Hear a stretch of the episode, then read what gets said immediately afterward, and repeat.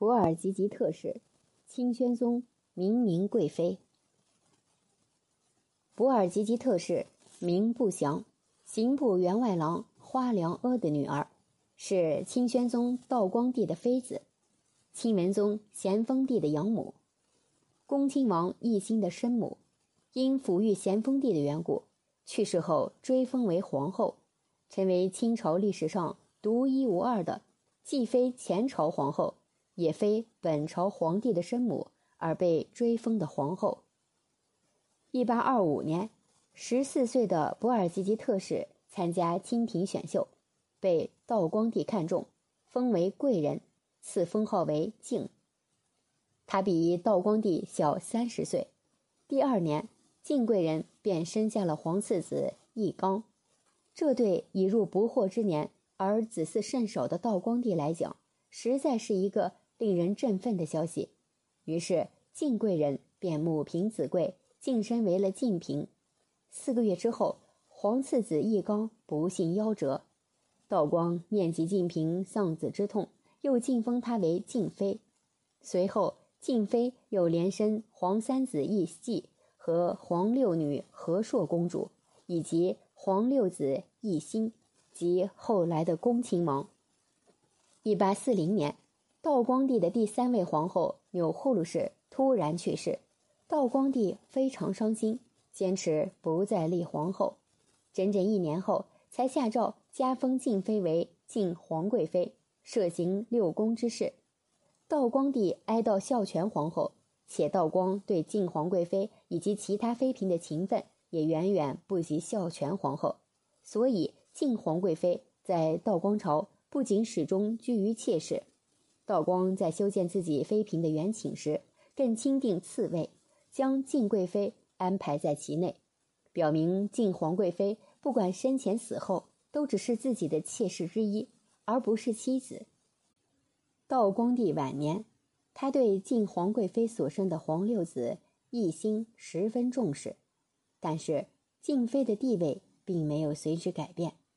孝全皇后去世后，留下了十岁的独子奕主，即后来的咸丰帝。道光帝将他交由晋皇贵妃抚养。由于奕欣与奕楚年龄相差只有一岁多，两人小的时候同在上书房学习，十分有爱。犹如同胞兄弟。静妃把义主当成自己的亲生儿子一样，处处体贴关怀。义主也把静妃视为慈母。后来，两个小兄弟慢慢长大。奕星长相极像道光帝，而且文武双全，才能过人。后来更支持洋务运动，和西方人接近，有。鬼子六之称，这些都是易主比不了的。因孝全皇后暴崩，道光始终悲悼。如果不立皇四子为太子，心里总有些过意不去。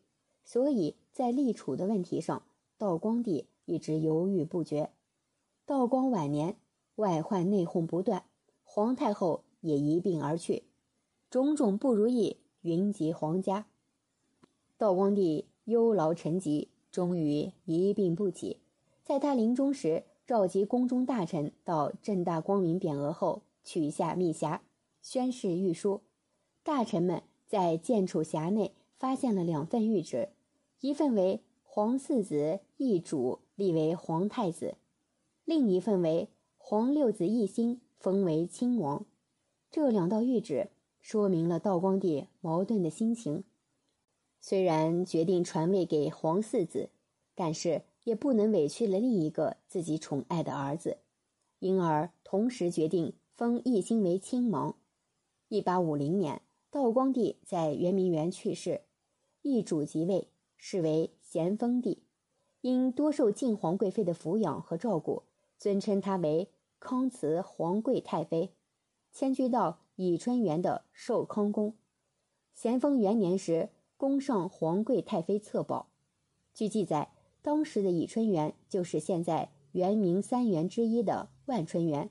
咸丰帝经常到此给晋太妃问安，对她格外尊敬，一切礼制，习事母后。孝顺至极，对奕欣也是待遇有加，命恭王得朝夕入宫问安，这些都是因为咸丰帝不忘敬贵妃的抚育之恩。然而敬太妃却不知满足，她提出了一个几乎没有任何礼法依据、得寸进尺的要求：封太后。尽管这个要求没有依据，也不合情理，但是无论如何，她希望能够以孝为名，强迫养子替丈夫抬高自己，摆脱妾室的地位。有一天，恭亲王请安完毕回去，太妃又入睡，还没醒，皇帝也来请安了。寿康宫中的太监想要通告太妃，皇帝摇手让他们不要惊动太妃。康慈太妃醒来，见床前的影子，以为是恭亲王，就问道：“你怎么还在这里？我所有能为你做的都给你了。”他的性情不定，不要生了嫌疑了。话中显然在抱怨咸丰的性情古怪。皇帝知道他误会了，急忙叫了声“额娘”。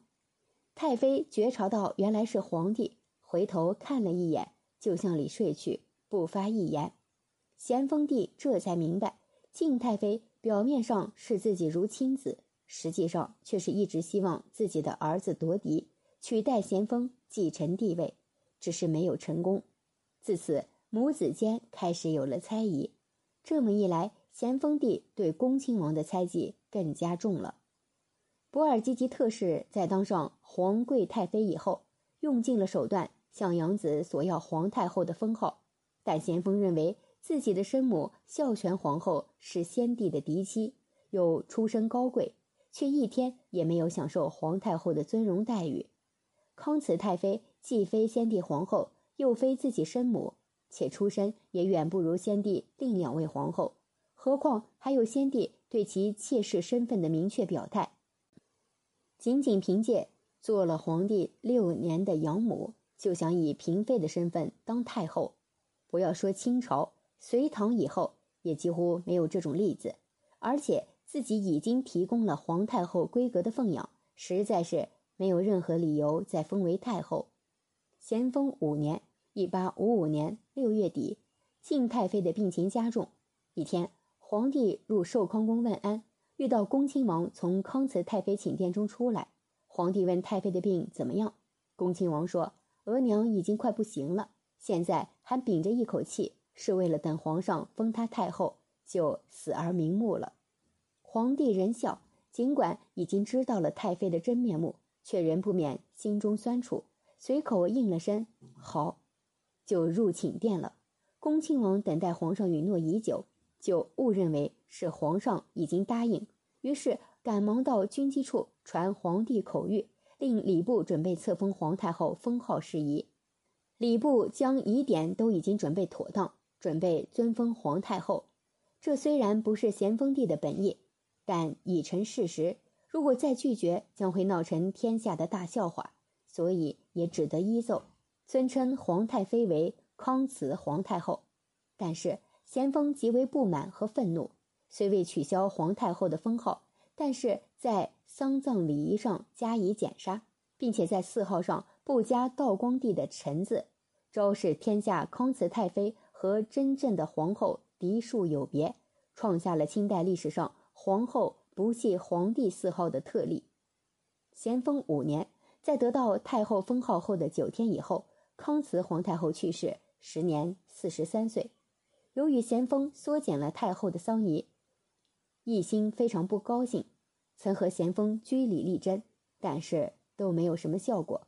最后，奕欣愤而大声地斥责道：“难道？”皇上忘了太后的养育之恩了吗？咸丰不甘示弱，此乃情理并进，无可非议。于是两兄弟间的矛盾到了不可化解的地步。随后，咸丰令奕欣退出军机处，回到上书房读书，把他和其他的异母兄弟一样看待，也不再有手足之情可言了。同治帝继位后，恭亲王奕欣当国，改康慈皇太后的谥号。并系上了宣宗之谥号，称作孝敬陈皇后，神牌也得以身赴太庙。